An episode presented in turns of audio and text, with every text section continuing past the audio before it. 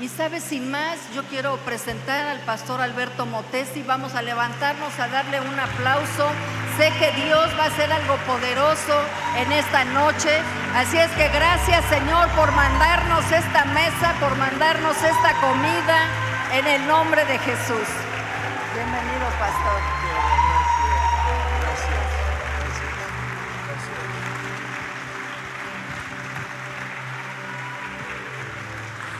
Cada vez que el Espíritu Santo va a hacer algo más allá de lo normal, bíblicamente, históricamente hablando, Él llama a los íntimos de Él, se revela a ellos, les imparte poder, y los envía al mundo en el nombre de Jesús.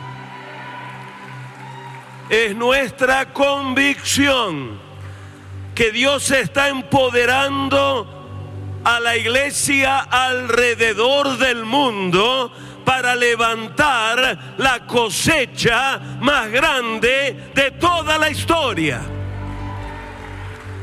Y es un privilegio estar aquí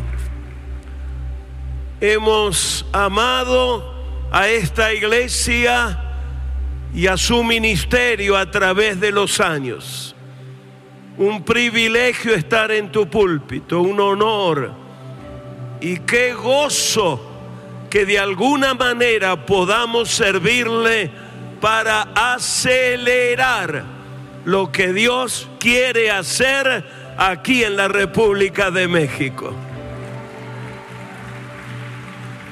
¿Están listos para la palabra?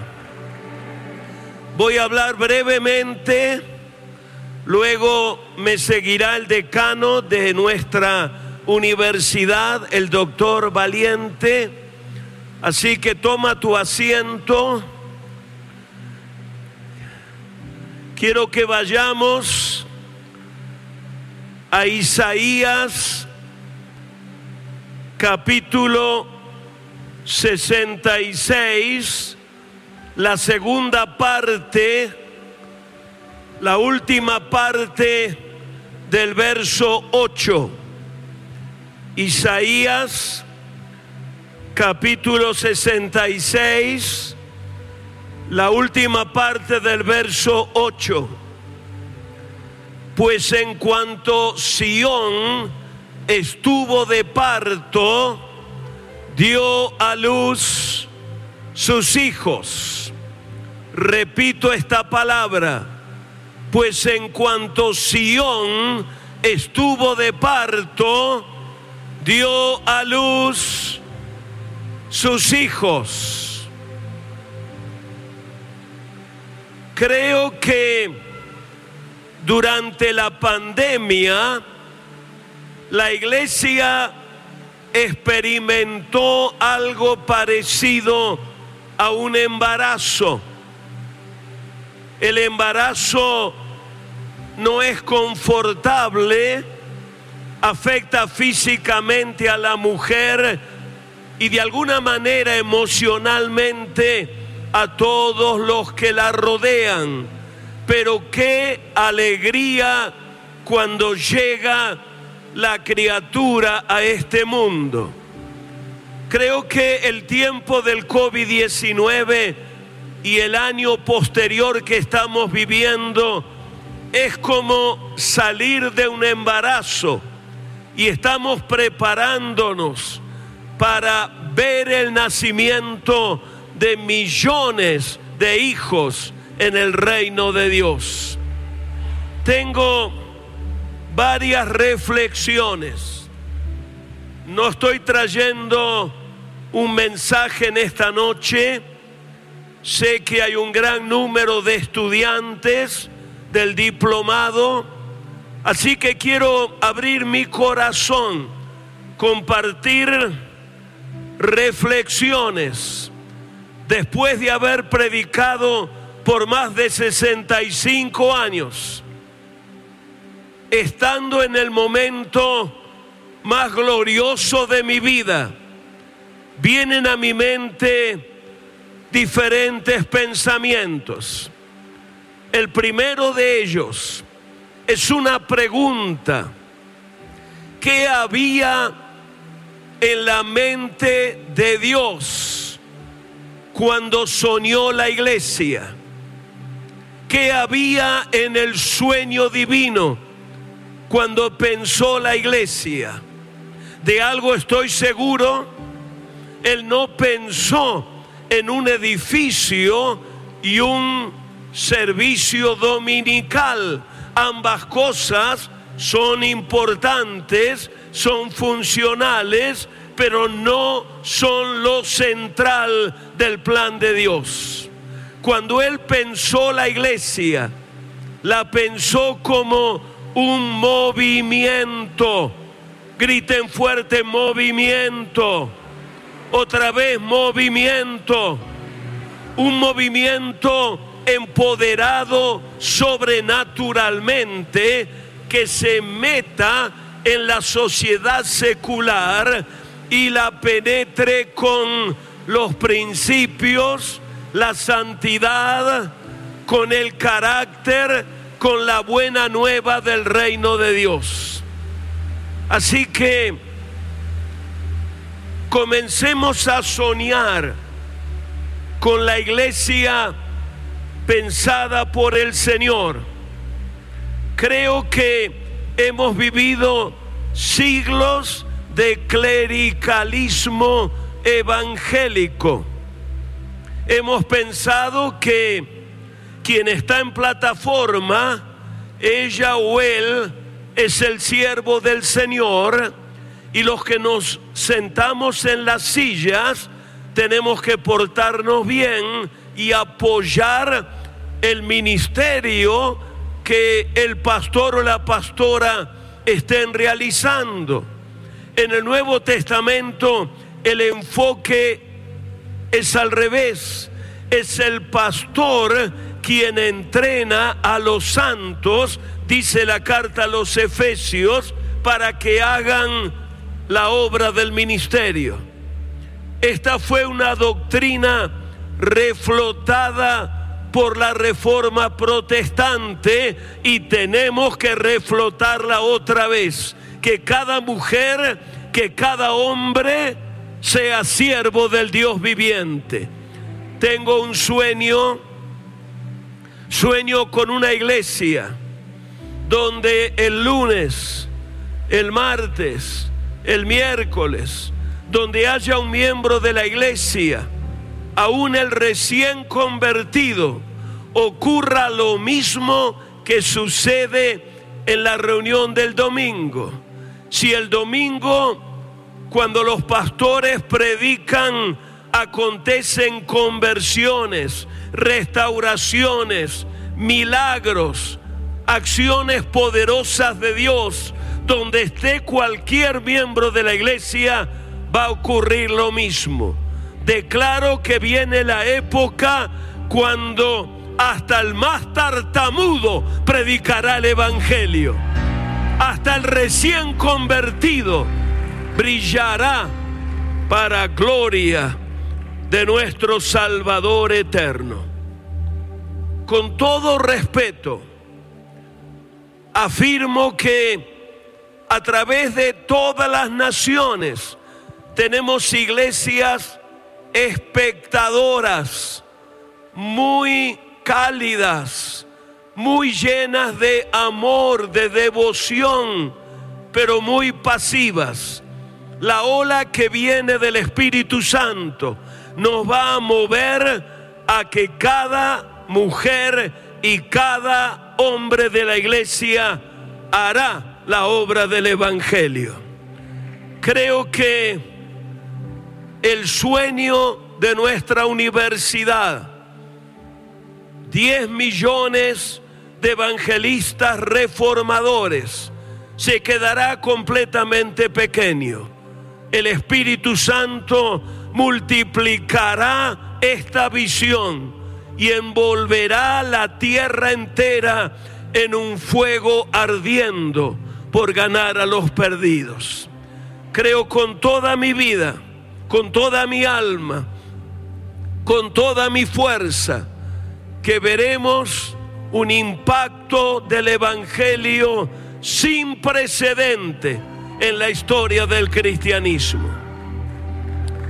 ¿Por qué hablamos de evangelistas reformadores? Porque el Evangelio es mucho más que ganar almas para Cristo. Es mucho más que llevar personas a la eternidad con Dios. El Evangelio es la fuerza de transformación social más poderosa presente en el universo. Hemos estado escondiendo la lámpara, la sacaremos para que brille.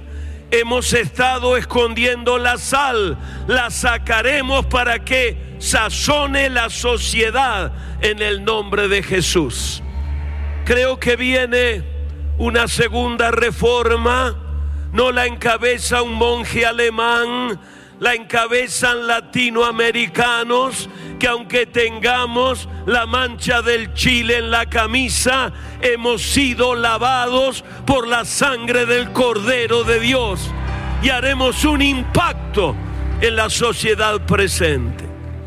Cuando ocurrió la reforma, Europa cambió para siempre. Europa no era la Europa de hoy, culta, fina, desarrollada. Europa era rural, bastante atrasada, era una sociedad pobre y la presencia de la Biblia, de la iglesia, la acción de la reforma la transformó transformó la justicia, transformó la economía, transformó los derechos humanos, transformó la vida total, total. Es lo que va a suceder en México y América Latina.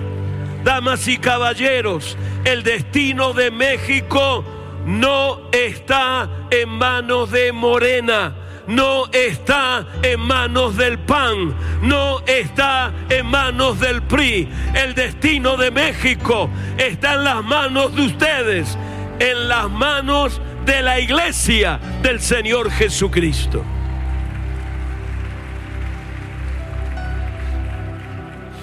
La segunda reflexión.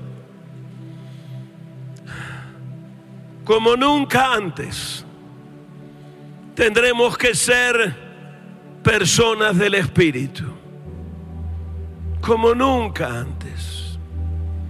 Déjame enfatizar esto. Si lo hemos hecho y lo estamos haciendo como nunca antes, tendremos que ser mujeres y hombres del Espíritu. Esto significará una intensa vida de oración. Oración que mueva montañas. Oración que mueva la mano del Señor. Oración que haga retroceder al infierno. Esto incluye también una continua relación con la palabra. La gente que impacta la sociedad es gente de la palabra come la palabra, sueña la palabra, vive la palabra, predica la palabra. Esto incluye también adoración las 24 horas del día. Es imposible transformar una nación a menos que contemos con una iglesia sujeta al Espíritu Santo, controlada por el Espíritu Santo, llena del Espíritu Santo, movida por el Espíritu Santo. Alabado el nombre del Señor. La tercera reflexión. La reflexión de un hombre bastante adulto. Como nunca antes, iglesia, tendremos que escuchar a los jóvenes, oír a los jóvenes, dialogar con los jóvenes, encuestas serias en los Estados Unidos. Y lo que ocurre allí luego se replica hacia el sur. Indican que el grupo menos presente en la iglesia cristiana está entre 13 y 35 años. Cuando llegan a la edad de la prepa, le dan la espalda a la iglesia. Y algunos regresan ya más tarde con vidas un poco destrozadas. Si vamos a impactar la sociedad, tendremos que escuchar a la sociedad, tendremos que entender la cultura, la música, las artes que aprecian. Hemos tenido un evangelio basado en monólogo. Hemos hablado y hemos señalado el pecado del mundo. Y claro, la Biblia dice que el mundo es salvo por la locura de la predicación, es un monólogo. Pero esto no deja fuera el diálogo. Tenemos que sentarnos con la juventud, escuchar lo que piensan, saber por qué no están en la iglesia, qué les ha alejado de la iglesia cristiana. Creo que esto es vital. Hay muchísimas iglesias en América Latina donde quedan pocos jóvenes. En Estados Unidos quedan pocos jóvenes. Es necesario comenzar a escuchar a la juventud y responder a sus preguntas.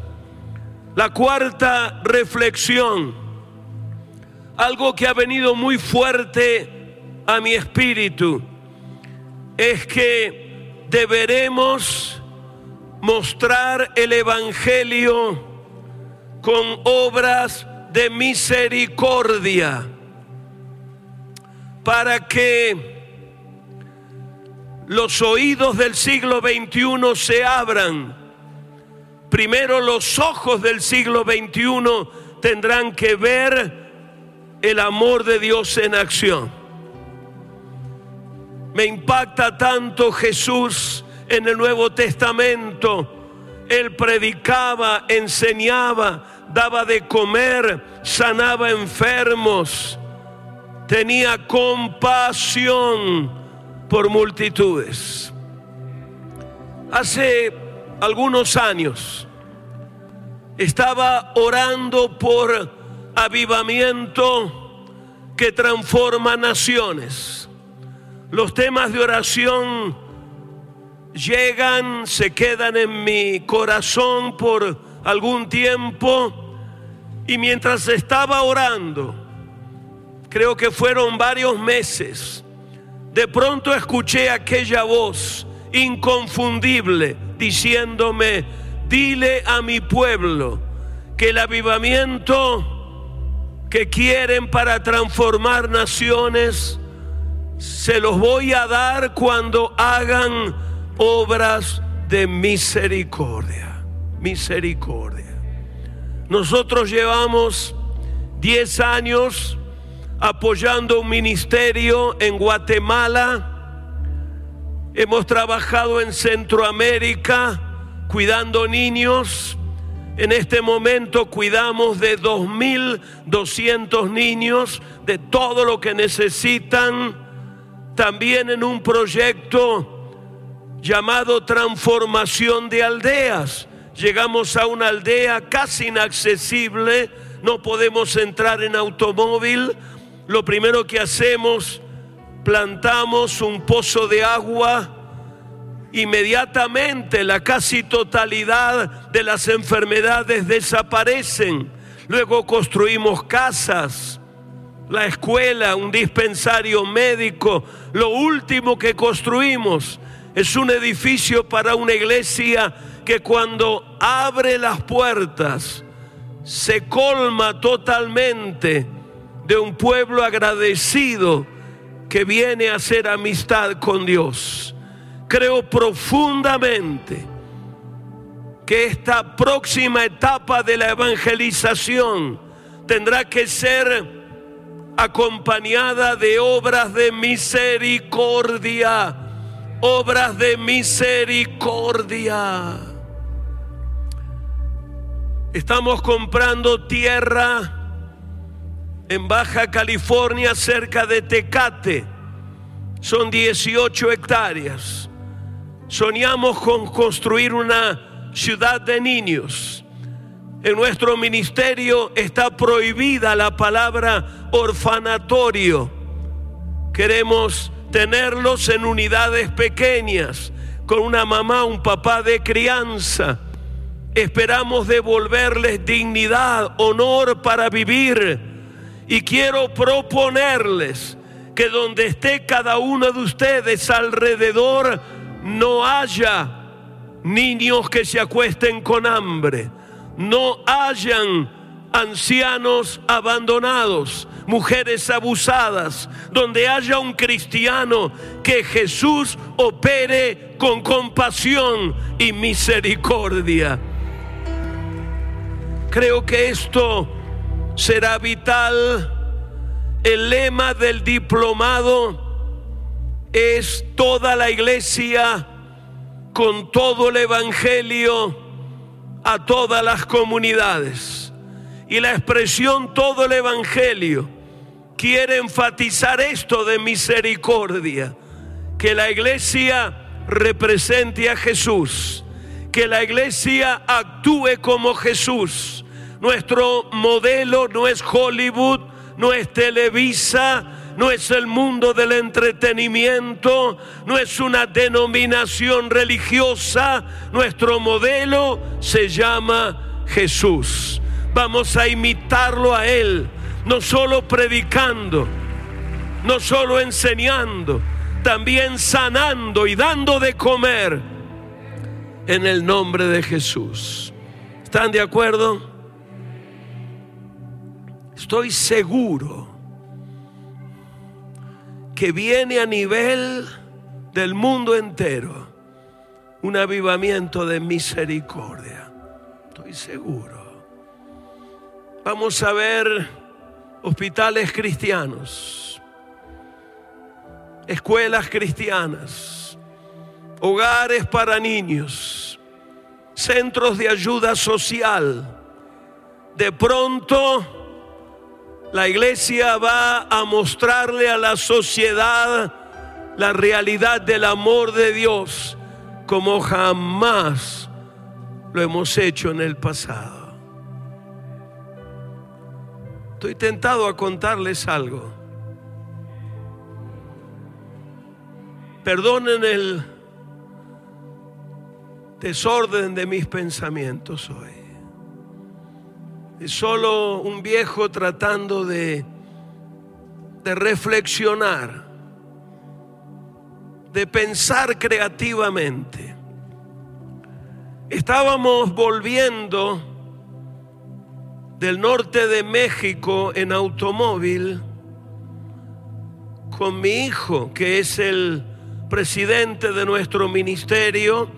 Él es un empresario, es bivocacional y estábamos mirando tierras para comprar.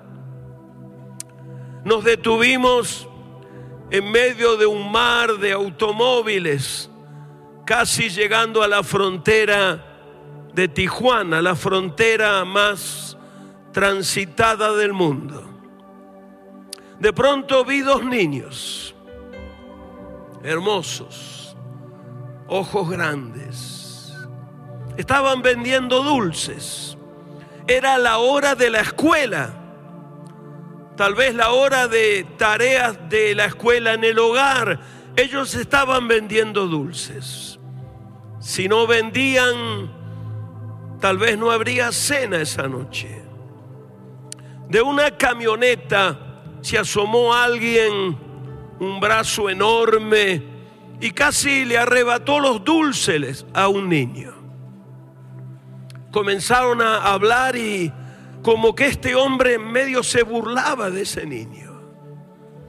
El niño lo miraba con ojos grandes.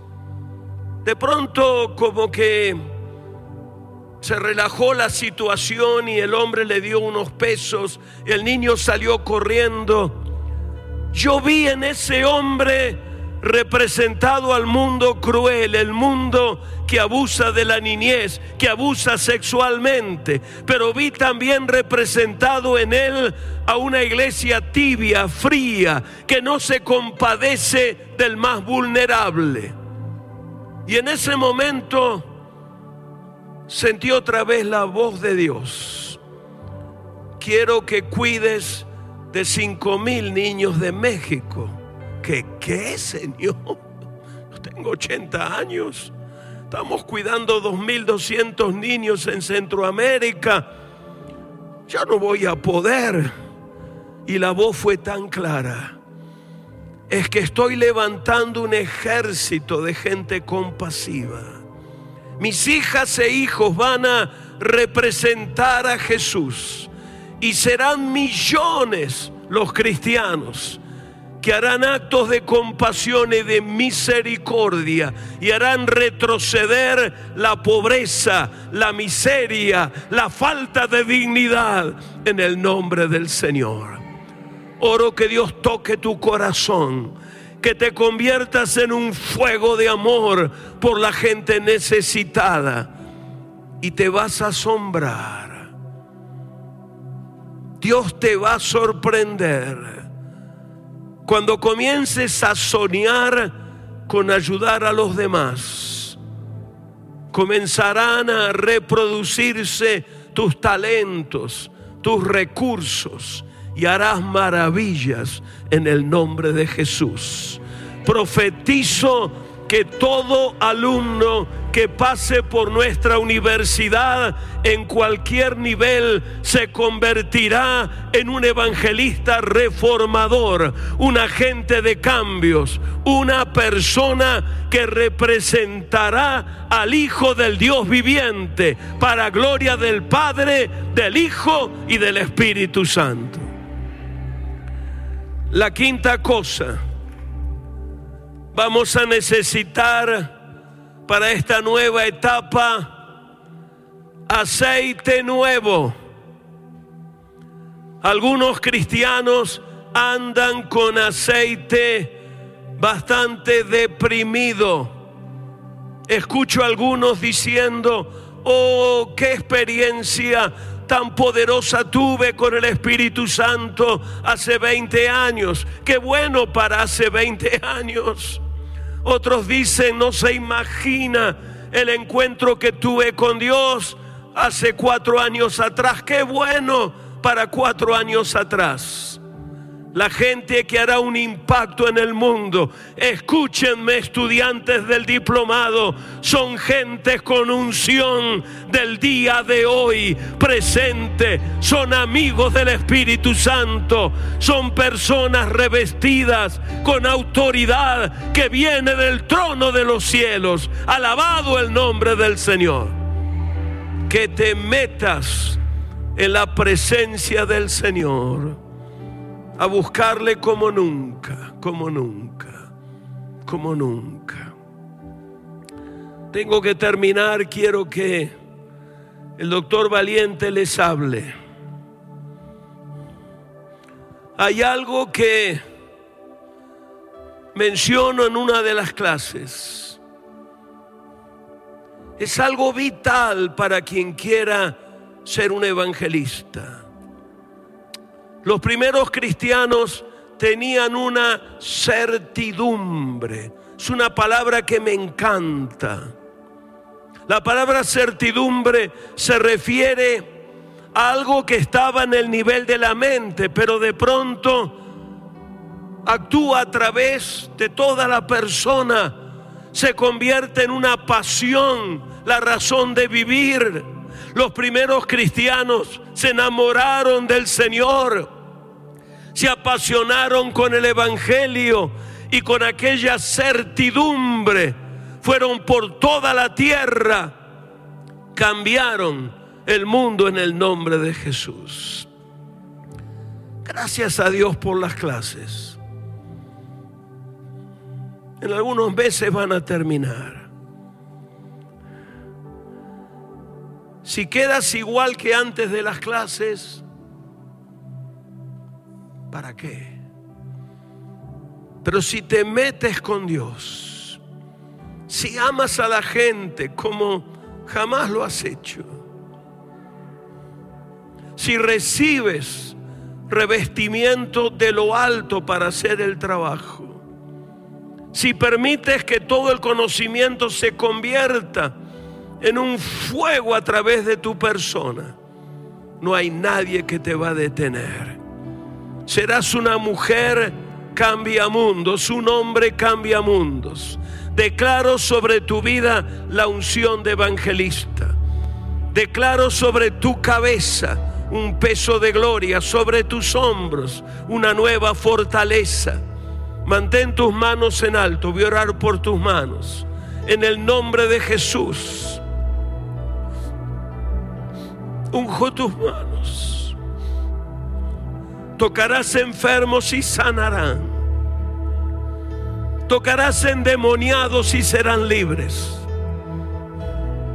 Declaro que tus manos reciben unción sobrenatural en esta noche. Quiero que pongas tus dos manos sobre tu frente. Padre, declaro una nueva creatividad. Al terminar el diplomado, cada mujer, cada hombre comenzará a soñar en cómo ganar a los perdidos. No habrá gente espectadora en esta iglesia. Cada miembro de la iglesia será un fuego ardiendo. Unge la mente, Señor, que haya creatividad que tengan la capacidad de repensar las cosas. Lo único que no puede cambiar es el Evangelio. Las formas de compartirlo deberían cambiar. Que esta iglesia se convierta en pionera en acciones de compasión, de testimonio. Bendigo cada mente, declaro cada mente llena de la palabra llena del entendimiento, llena de la visión y de los sueños que vienen de Dios. Pon tu mano sobre tu corazón.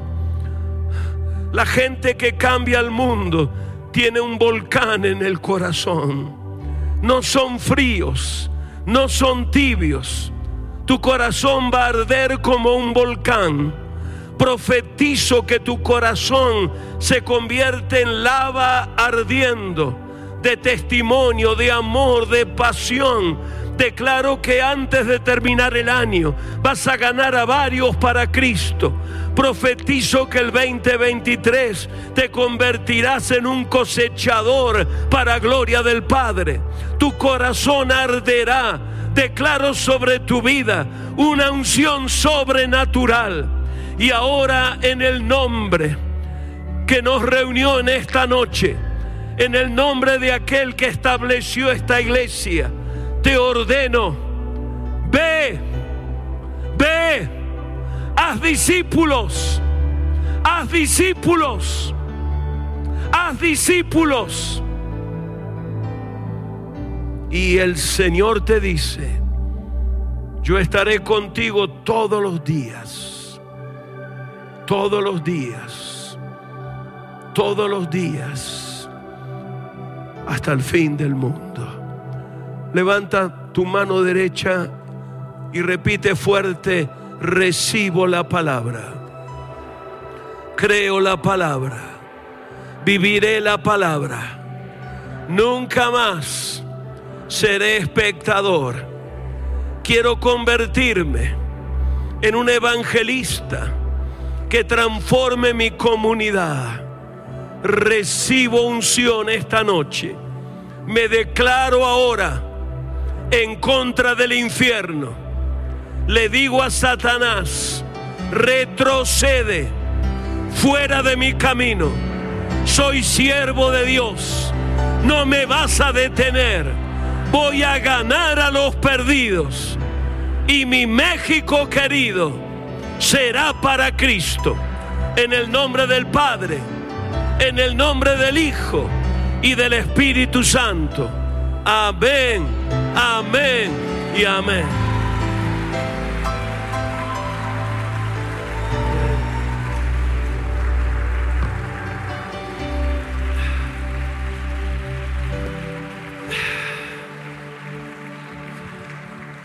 Quiero pedir a mi compañero, el doctor Melvin Valiente. Quiero decirles algo cuando lo llamamos a ser decano. Habíamos puesto la noticia de lo que necesitábamos en diferentes lugares y aplicaron por lo menos 30 o 40 algunos con calificaciones asombrosas, pero había una inquietud en nuestra vida y sentimos fuerte que debíamos llamarlo a él, un pastor que no pastorea a su iglesia, pastorea a su ciudad.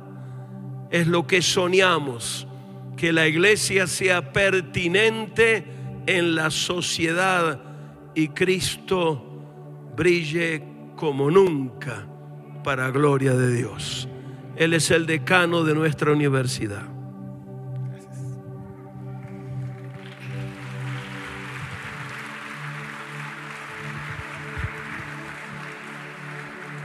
Qué palabra más poderosa que hemos escuchado en esta oportunidad. Un desafío que debemos llevar a la práctica. Quiero compartir algo de antes de iniciar una presentación que traigo para ustedes, porque este diplomado, en el cual muchos de ustedes ya lo están tomando, es el resultado de una intervención sobrenatural de Dios. Este diplomado nació en el corazón de Dios y se formó en un proceso sobrenatural tuvo que ocurrir un milagro sorprendente para que este diplomado naciera. Hace aproximadamente cinco años y nueve meses me encontraba en la sala de mi casa caminando y me desmayo. Mi esposa se preocupó, me, como pudo, me despertó y me llevaron a ver al doctor. El doctor me dijo, vamos a hacer un examen de sangre porque no hay razón para que te hayas desmayado. Cuando llegan los resultados, me llama en la noche y yo veo el nombre del doctor en, en mi teléfono y digo, esto ha de ser urgente porque me está llamando en la noche. Y me dice, tienes que irte al hospital mañana porque tienes un sangrado. El resultado de sangre demuestra de que solo tienes la, mitad de hemoglobina en tu cuerpo. En alguna parte está sangrando, puede ser en el intestino o puede ser en el estómago. Te vamos a hacer una endoscopía y una colonoscopía mañana temprano. A última hora me preparé para estar en el hospital. Llego al otro día. Paso normalmente a hacer todos los procesos me, anestesian y cuando despierto, mi cama estaba rodeada de una gran cantidad de doctores y especialistas y uno de ellos me dice, la colonoscopía no la pudimos hacer. Cuando la cámara iba avanzando se detuvo porque encontró un tumor en el colon del tamaño de 7 pulgadas y por el color es 95% seguro que es cáncer. Necesitamos operarte. Pero antes de operarte tenemos que ponerte transfusión de sangre, por lo menos para elevarlo a 10. El nivel normal es 13 para arriba. Yo lo tenía menos de 6. Me hicieron la transfusión de sangre. Cuando llegué a 9, me dijeron, no hay tiempo que perder, lo vamos a hacer ahorita con nueve. Y me metieron al quirófano. Me quitaron 10 pulgadas de intestino, quitaron el tumor y el doctor se acerca conmigo y me dice, vamos a mandar los resultados. Me hicieron una serie de exámenes en el pecho y en otras partes más. Esperando de que el cáncer no se haya movido a ningún lugar más y que se haya contenido ahí en el colon. Cuando llegan los resultados, me dice, es demasiado tarde, es metástasis. Tienes dos tumores en el pulmón izquierdo, tienes cáncer en la garganta y en el abdomen. Tienes tres años de vida, es lo más que ha vivido una persona con un cáncer de esta clase que con la cual tú has desarrollado. Mi esposa estaba a un lado escuchando y le dice al doctor, doctor, la ciencia puede decir una cosa y nosotros creemos en la ciencia, pero Dios tiene la última palabra. Dios tiene la última palabra. Pero aún así yo me sentí bastante desanimado. Por mi mente cruzó varias escenas de mi vida. Y el doctor me dijo unas palabras, por lo menos darle gracias a Dios porque tienes tres años para dejarlo todo preparado antes que te mueras. Y yo dije, bueno, qué palabra de esperanza. En la mañana siguiente amanecí muy deprimido pensando que todo se había acabado. Y en el hospital donde me encontraba comienzo a cambiar canales de televisión buscando un programa cristiano y hago una oración y le digo, Dios, necesito que me hables me encuentro completamente destrozado y necesito una palabra tuya. Y comencé a cambiar los canales, no había ningún canal, era domingo en la mañana que tuviera un, programa cristiano. Y de pronto en un canal local aparece una transmisión en vivo de un predicador que estaba en Texas. Ese día él estaba predicando de la sanidad de Ezequías, donde Isaías llega y le dice, prepara tu casa porque te vas a morir. Y Isaías se va y lo deja al hombre llorando ahí adentro y comienza a clamar y comienza a decir, Señor, acuérdate de lo que yo he hecho, ten misericordia de mí, dame más años de vida. Cuando Isaías iba a la puerta, le dice Dios, regresa, dile que lo voy a sanar. Y regresa y le dice, el Señor ha escuchado tu oración, te va a sanar. El predicador de la televisión siguió hablando y cuando terminó, dijo, estoy a punto de cerrar, pero no puedo. Porque siento que hay una persona en un hospital que le pidió a Dios una palabra. Y este día, no sé dónde estás, pero ahí en esa cama donde te encuentras, así te dice el Señor, de la misma manera como el Señor sanó a Ezequías, te va a sanar a ti.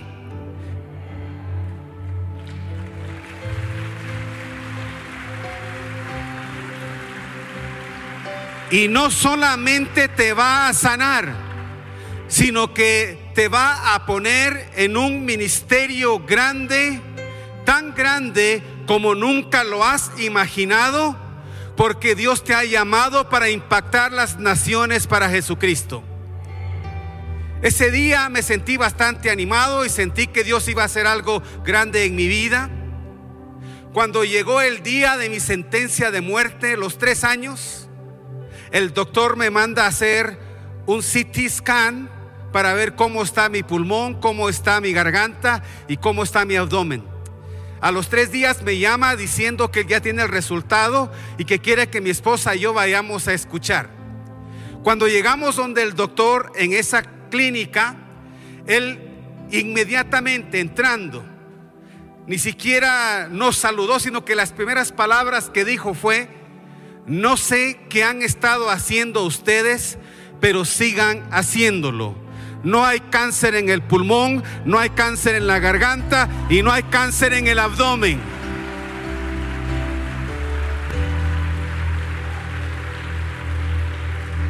Mi esposa le dijo, lo que hemos estado haciendo es que hemos estado orando. Y hace tres años le dijimos a usted que Dios tiene la última palabra y Dios ha hablado y le ha dado vida a mi esposo. Alabado sea el nombre del Señor.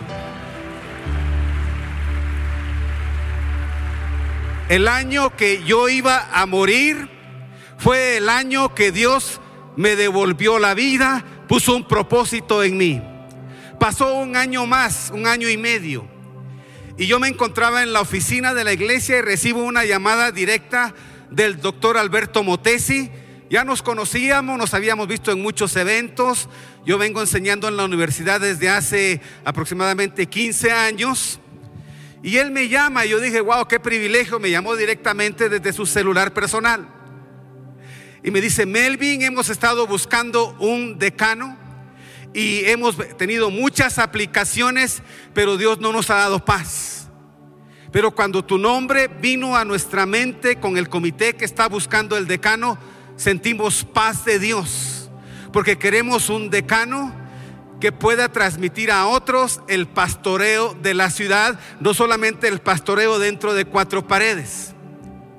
Y me dijo lo siguiente, yo siento en mi corazón que Dios te sanó del cáncer y que Dios hizo un milagro para traerte a la asociación porque Dios traerá algo grande en los próximos años.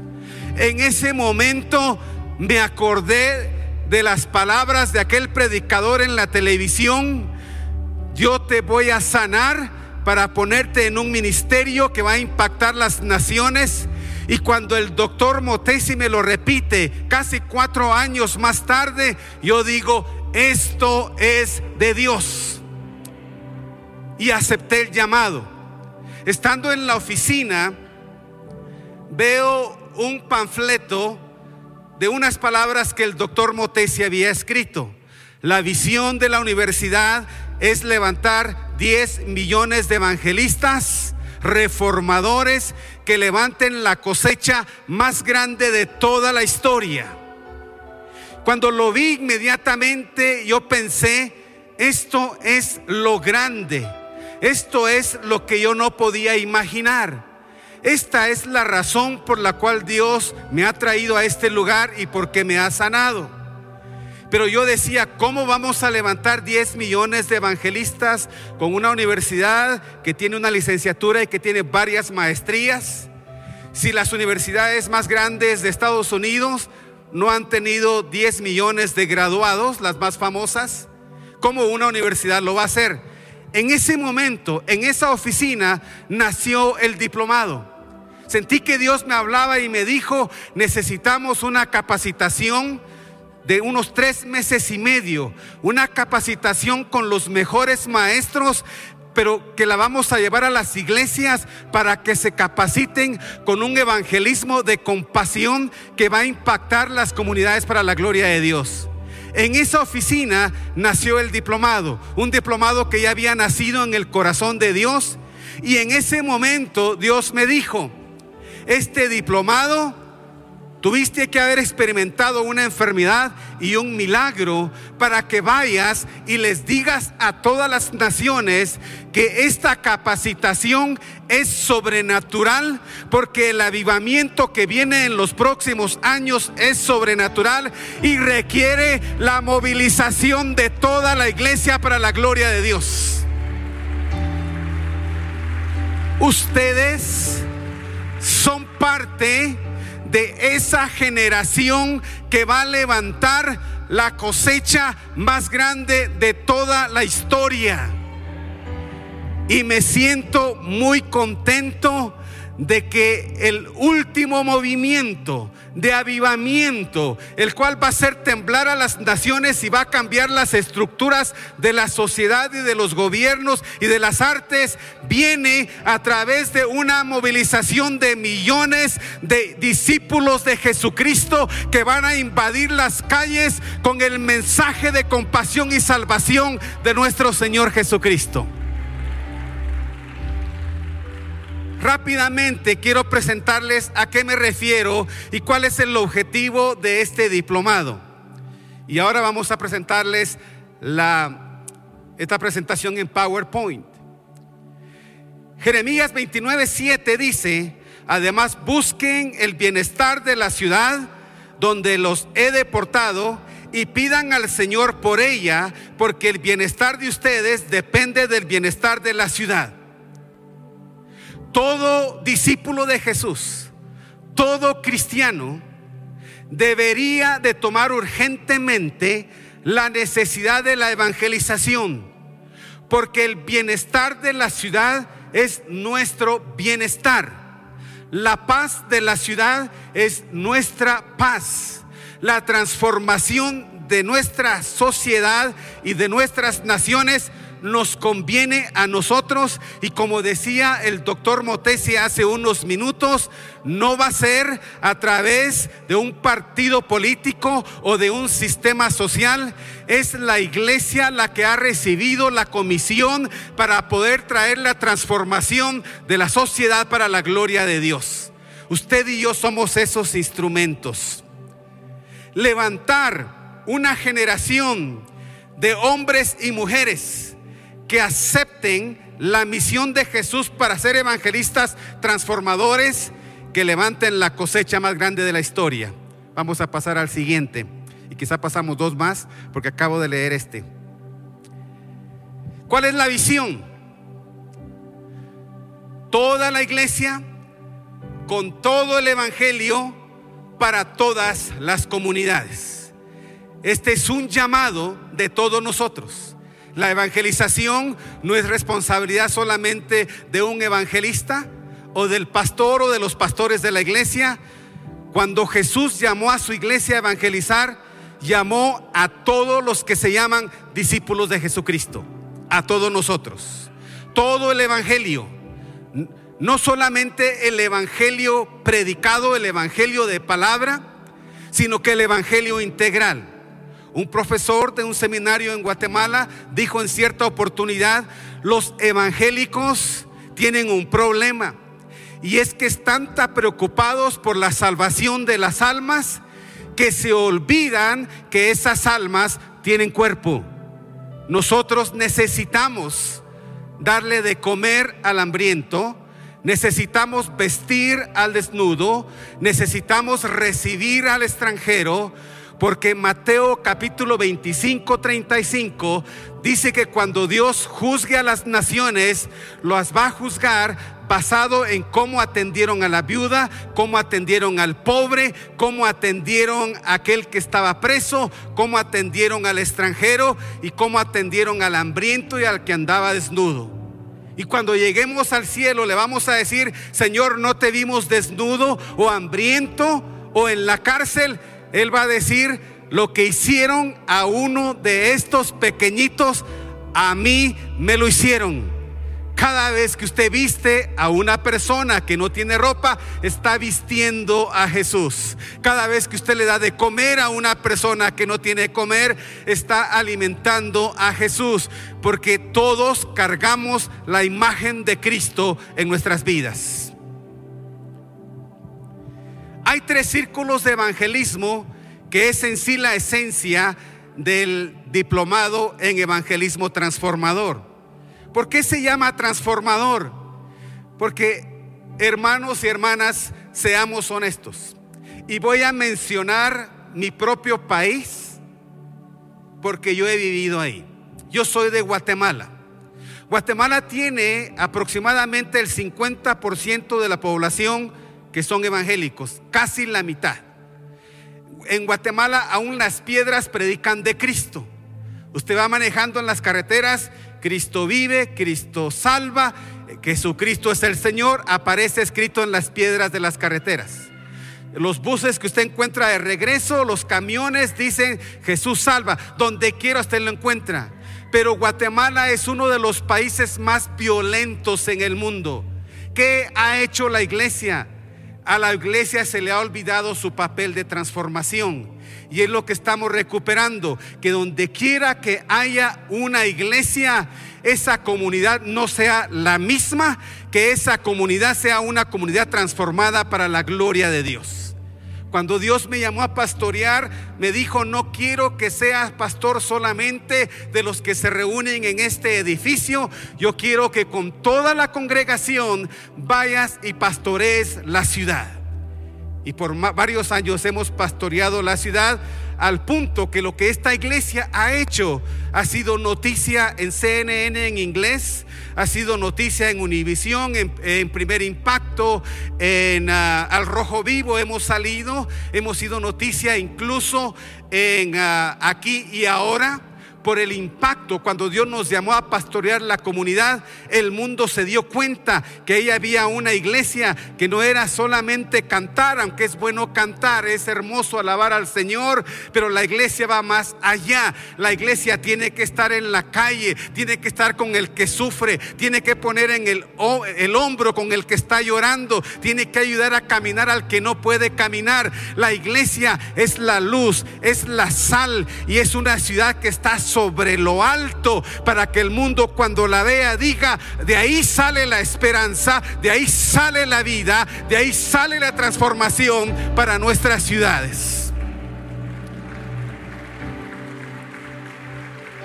La idea de los tres círculos del evangelismo surgió en Hechos 1.8, lo que yo le llamo la simultaneidad de Hechos 1.8. Cuando Jesús dijo, recibiréis poder cuando haya venido sobre vosotros el Espíritu Santo, me seréis testigos en Jerusalén, en Judea, en Samaria y hasta lo último de la tierra, no quiso decir evangelicen Jerusalén primero, si pueden evangelizan Judea, si les queda un tiempecito vayan a Samaria y si tienen unos cuantos centavos que les sobró, vean si pueden lograr a lo último de la tierra. Él no dijo eso. De hecho, la palabra quiere decir, mientras son testigos en Jerusalén, sean testigos en Judea, sean testigos en Samaria y en lo último de la tierra, lo que se llama la simultaneidad de Hechos 1.8. Primer círculo. Yo le llamo el círculo relacional, evangelismo relacional es el más cercano de nosotros. Ese círculo relacional consiste en capacitar a los miembros de la iglesia para que compartan en sus entornos de influencia. Si pasamos a la próxima. ¿Cuáles son nuestros entornos de influencia? Bueno, lo que llamamos nosotros misioneros 24/7. En todas partes donde se encuentre un hijo de Dios, que haya luz, que haya sal, que haya testimonio. Anteriormente, cuando una persona entregaba su vida a Jesucristo, en la iglesia le decía, ya no regrese allá porque se va a contaminar. Si era cantante, le decíamos, ya no cante para el mundo, venga y cante para el Señor, porque allá afuera se va a corromper. Si era un artista, de película le decía, no, ya no haga eso, véngase para acá. Si era un político le decíamos, no se involucre ahí. Y los encerrábamos y los metíamos en una burbuja de santidad.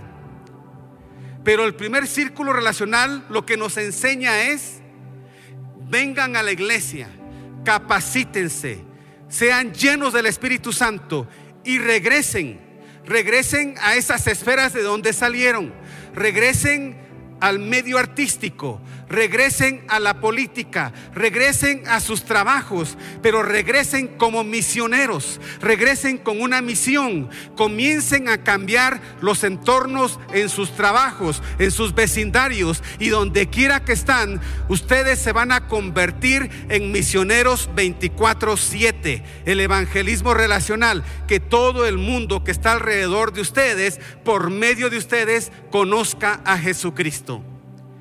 Yo fui profesor en una escuela secular allá en Los Ángeles por 17 años. Ahí es prohibido hablar de Jesucristo. Me podían despedir. Sin embargo, abiertamente yo podía decirles a mis compañeros, yo soy pastor. En un principio era obrero bivocacional. Yo soy pastor de una iglesia. Y todos supieron que yo era pastor.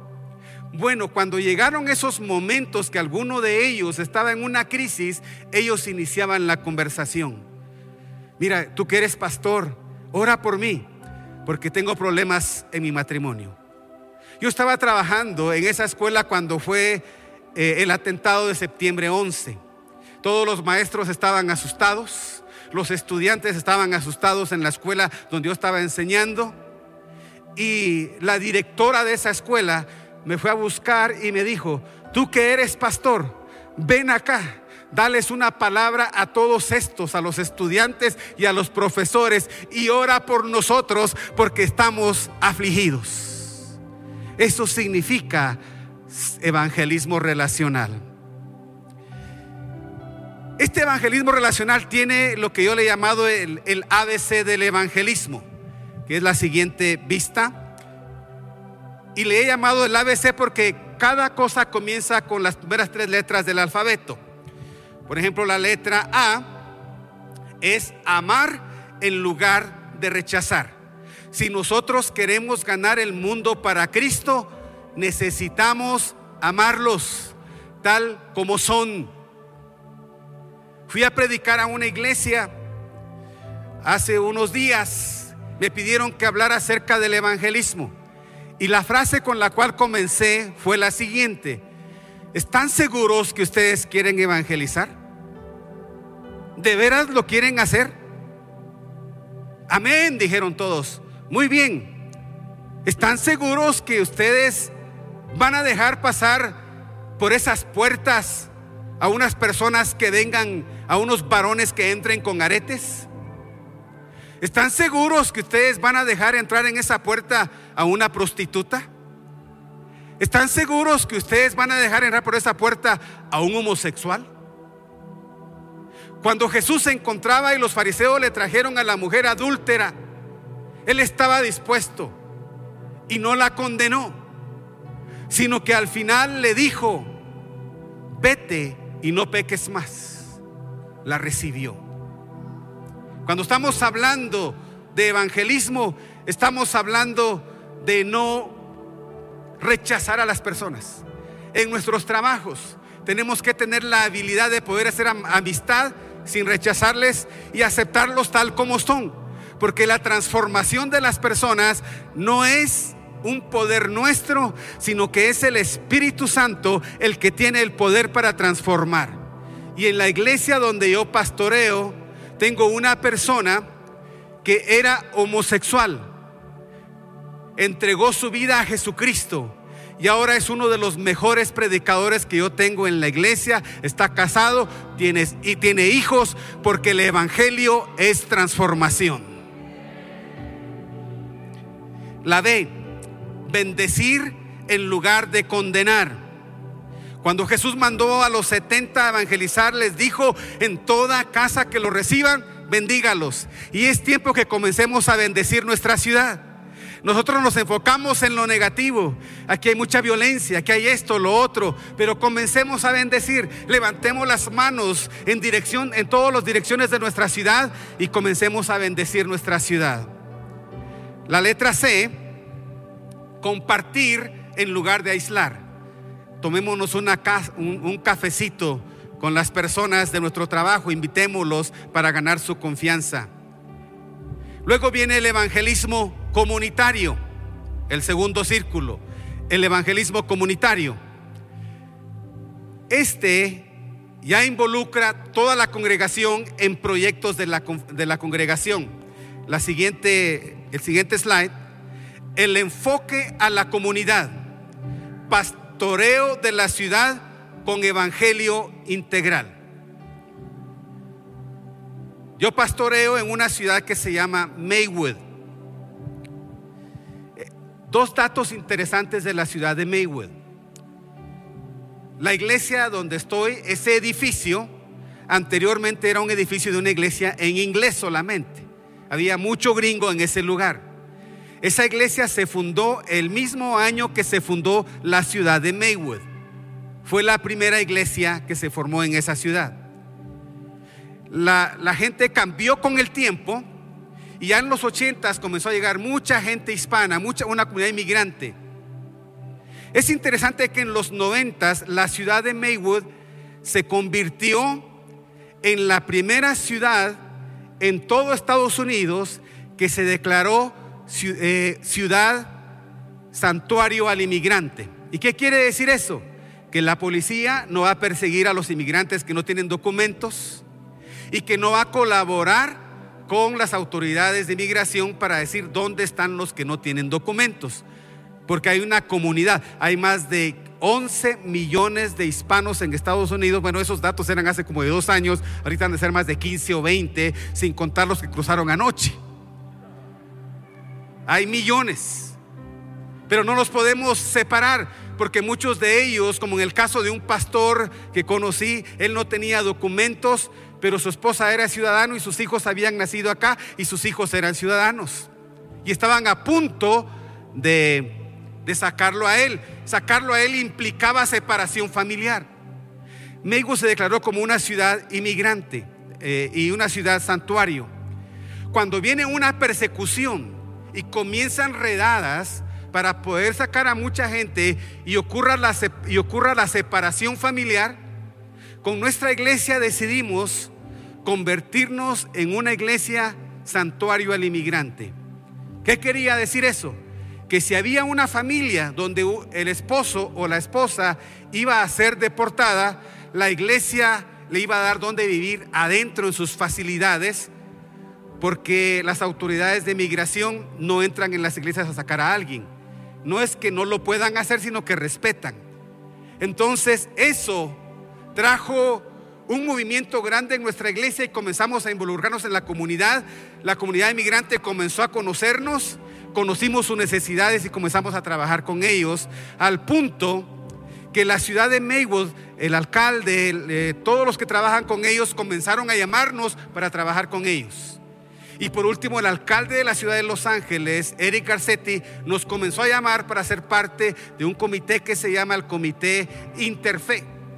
Entonces, todo esto vino porque la iglesia tuvo una visión de levantar un ministerio de evangelio integral. La siguiente, iniciar con el movimiento de oración. ¿Cómo se hace? ¿Cómo se levanta una iglesia que evangelice la comunidad? Iniciar un movimiento de oración. Es tiempo que comencemos a orar por la salvación, por la comunidad, que esta comunidad sea tocada por Jesucristo. Luego, el siguiente, conocer la comunidad. ¿Dónde está la iglesia? Por medio de la observación. Salir a caminar en la comunidad, ver qué espíritu opera en la comunidad.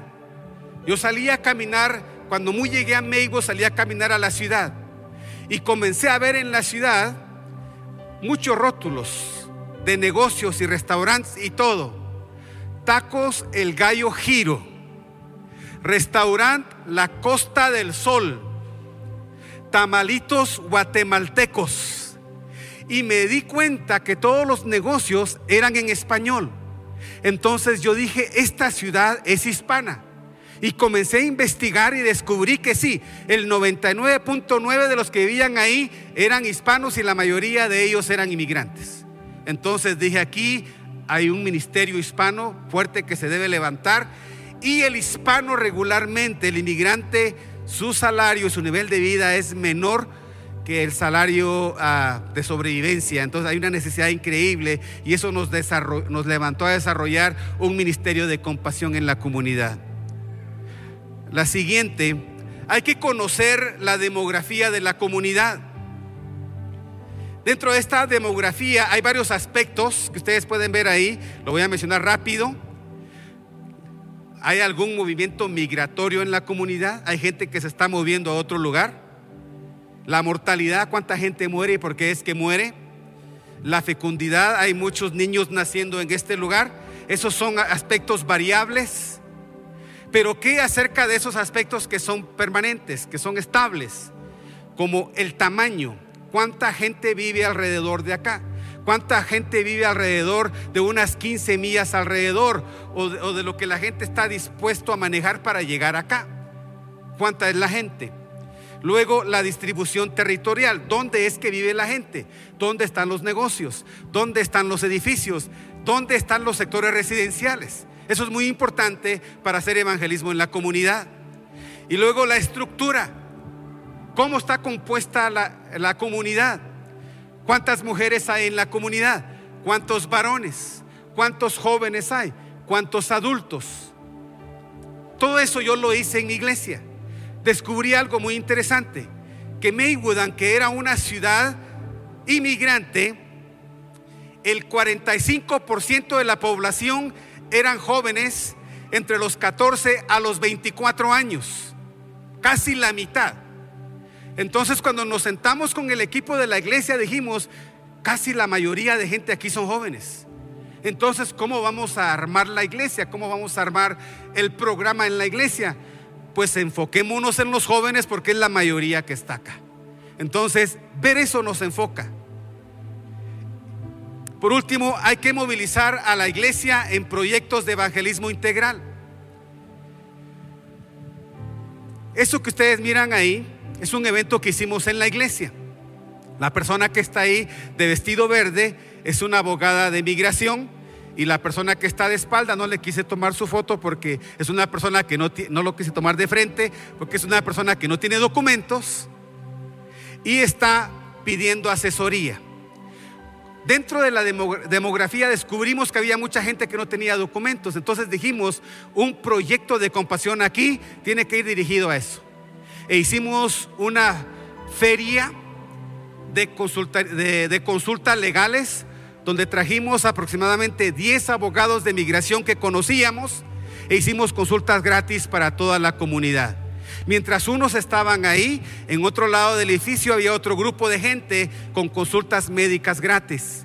Pero todo esto se hace descubriendo cuál es la necesidad de la comunidad, cuáles son los problemas. Y una visión que tenemos con la, universidad es la siguiente, que donde quiera que haya un grupo de graduación del diplomado, que se levante un ministerio de compasión. Y en este día venimos a hacerles un desafío a todos ustedes que están en el diplomado, que al concluir armen un ministerio de compasión en esta iglesia para seguir alcanzando esas comunidades quizás son que son vulnerables o que quizás están pasando por situaciones difíciles en su vida. Hay que analizar porque cada ciudad tiene un contexto diferente. Entonces el primer llamado es armemos ministerios de compasión. El segundo llamado es para los que no se han inscrito en el diplomado. Cuando venga la próxima inscripción, inscríbanse. Esto es de Dios. La razón por la cual les compartí mi testimonio, que ya llevo yo cinco años y nueve meses después de que me diagnosticaron con ese cáncer, y cada vez estoy con más fuerza, estoy más saludable, que cuando el doctor me mira me dice, tú estás mejor que yo, porque eso es un milagro de parte de Dios. La razón por la cual le compartí el eh, mi testimonio es para decirle, el diplomado este que están recibiendo no es de invención humana, nació en el corazón de Dios. Y la razón por la cual me sanó para llevarme a este lugar, para desarrollar un diplomado, es para decirles a ustedes que el último alcance evangelístico necesita una intervención sobrenatural de Dios y este diplomado nació en el corazón de Dios con elementos sobrenaturales porque vamos a comenzar a ver milagros, intervención de Dios y una cosecha que el diablo no va a poder parar para la gloria de Dios porque las puertas del infierno no prevalecerán contra la iglesia. Y quiero terminar y concluir con esto ya. La universidad no solamente tenemos el diplomado, tenemos una licenciatura, pero tenemos diferentes maestrías. Una maestría en profesiones seculares, donde preparamos a las personas que están trabajando en diferentes campos para aprender cómo dar testimonio en sus trabajos. Tenemos una maestría ministerial en gobierno y servicio público para las personas que ya están en la carrera de la política o que piensan entrar en la carrera política para que conozcan ah, los estudios bíblico-teológicos y los principios para ser personas inmunes a la corrupción que cuando lleguen a esos puestos políticos no se corrompan, sino que sean agentes de transformación para la gloria de Dios, porque eso necesitamos, cristianos auténticos en la política, cristianos auténticos que no se dejen comprar, sino que sean verdaderos testigos de Jesucristo, misioneros para cambiar su nación para la gloria de Jesús. Entonces les desafiamos, les invitamos que ustedes han entrado en un mundo sobrenatural, porque México será para Jesucristo. Que Dios les bendiga.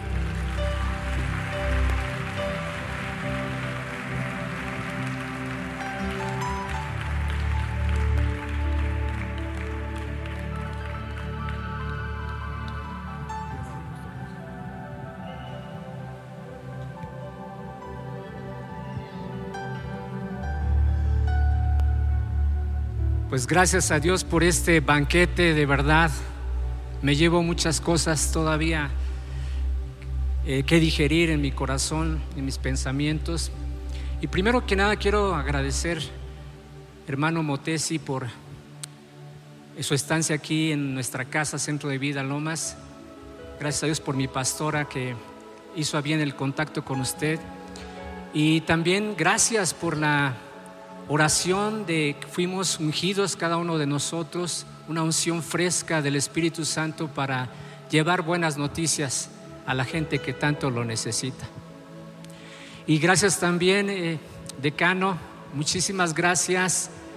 Algo que platicaba yo con la pastora Lourdes, que mientras estuvimos iniciando el diplomado, nos hicimos esta tarea que no vamos a esperar a que termine el diplomado para poner manos a la obra.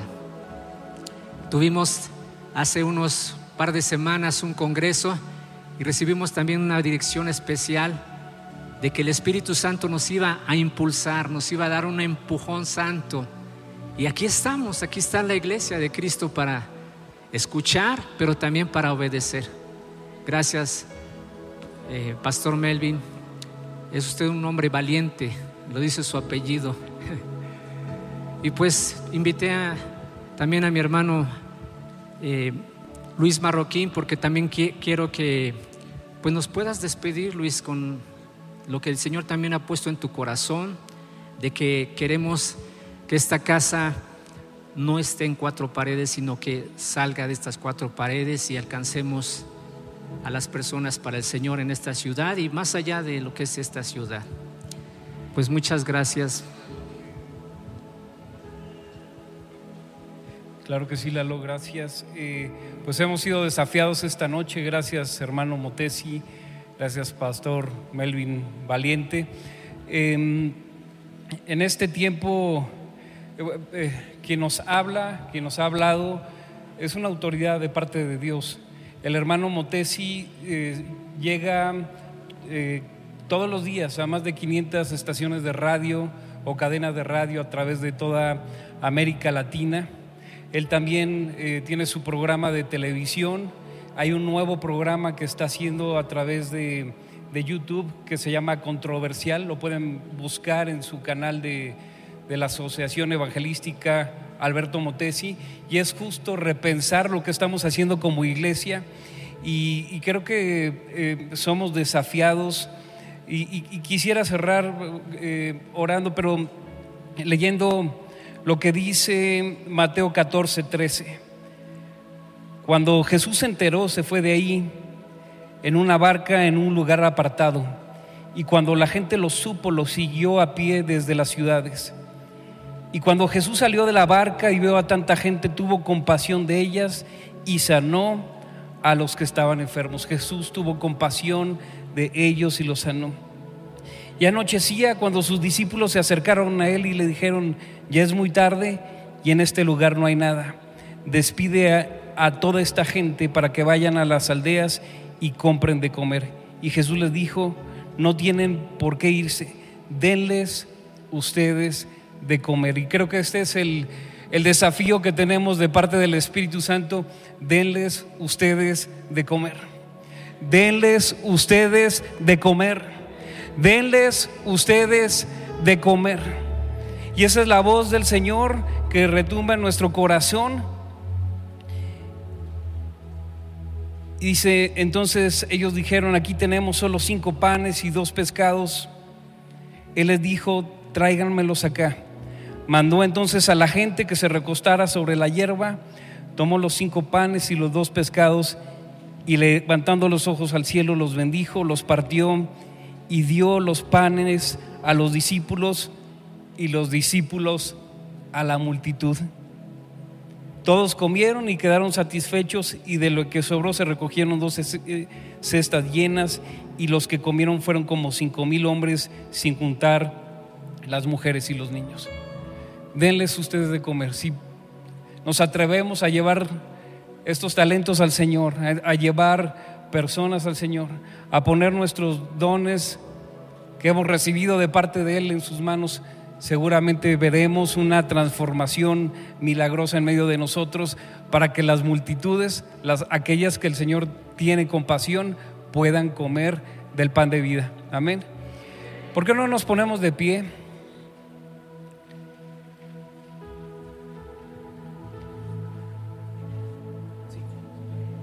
Y eh, antes de despedirnos y de orar, el domingo a las 9 y a las 11.30 estará con nosotros el, el, hermano Alberto Motesi. No te lo puedes perder. Invita a alguien, invita a alguien, invita a alguien que no conozca del Señor, eh, que pueda venir. Vamos a llenar este lugar, vamos a darles de comer, vamos a, a permitir que, que, escuchen la palabra en voz del hermano Alberto Motesi. Así que, pues qué, qué privilegio. Gracias por venir desde California para bendecir este, esta iglesia, gracias por venir para, para meter un aceleramiento en este diplomado de evangelismo transformador. Y, y, por qué no levantamos las manos? Padre, gracias en el nombre de Jesús por tu amor, por tu misericordia. Gracias porque tú tienes compasión de las multitudes. Y hoy nos dices, denles ustedes de comer. Muchas gracias Señor por contarnos como dignos para la obra del ministerio. En esta noche te decimos, sí Señor, cuenta con nosotros. Respondemos a tu llamado, respondemos a, a, a esa voz del Espíritu que con compasión está diciendo, vayan y llévenles el pan de vida que los que reciban este pan queden saciados. Y, y, Señor, que en todo tú te lleves toda la gloria. Oramos y creemos por un México que es transformado.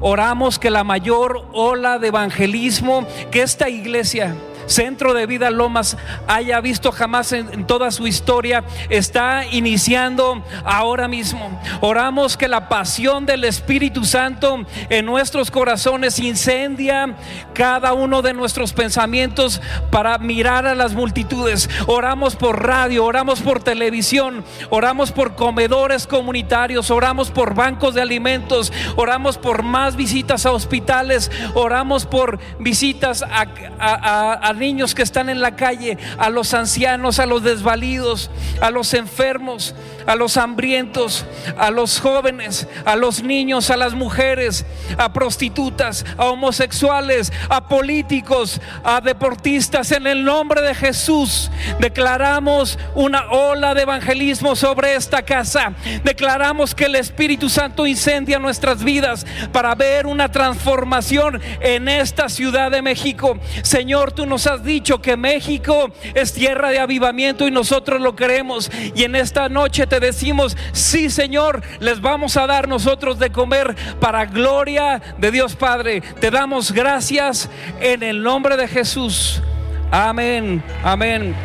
Nos vemos el, el domingo a las 9 y a las 11.30. Que el Señor les bendiga. Estamos despedidos.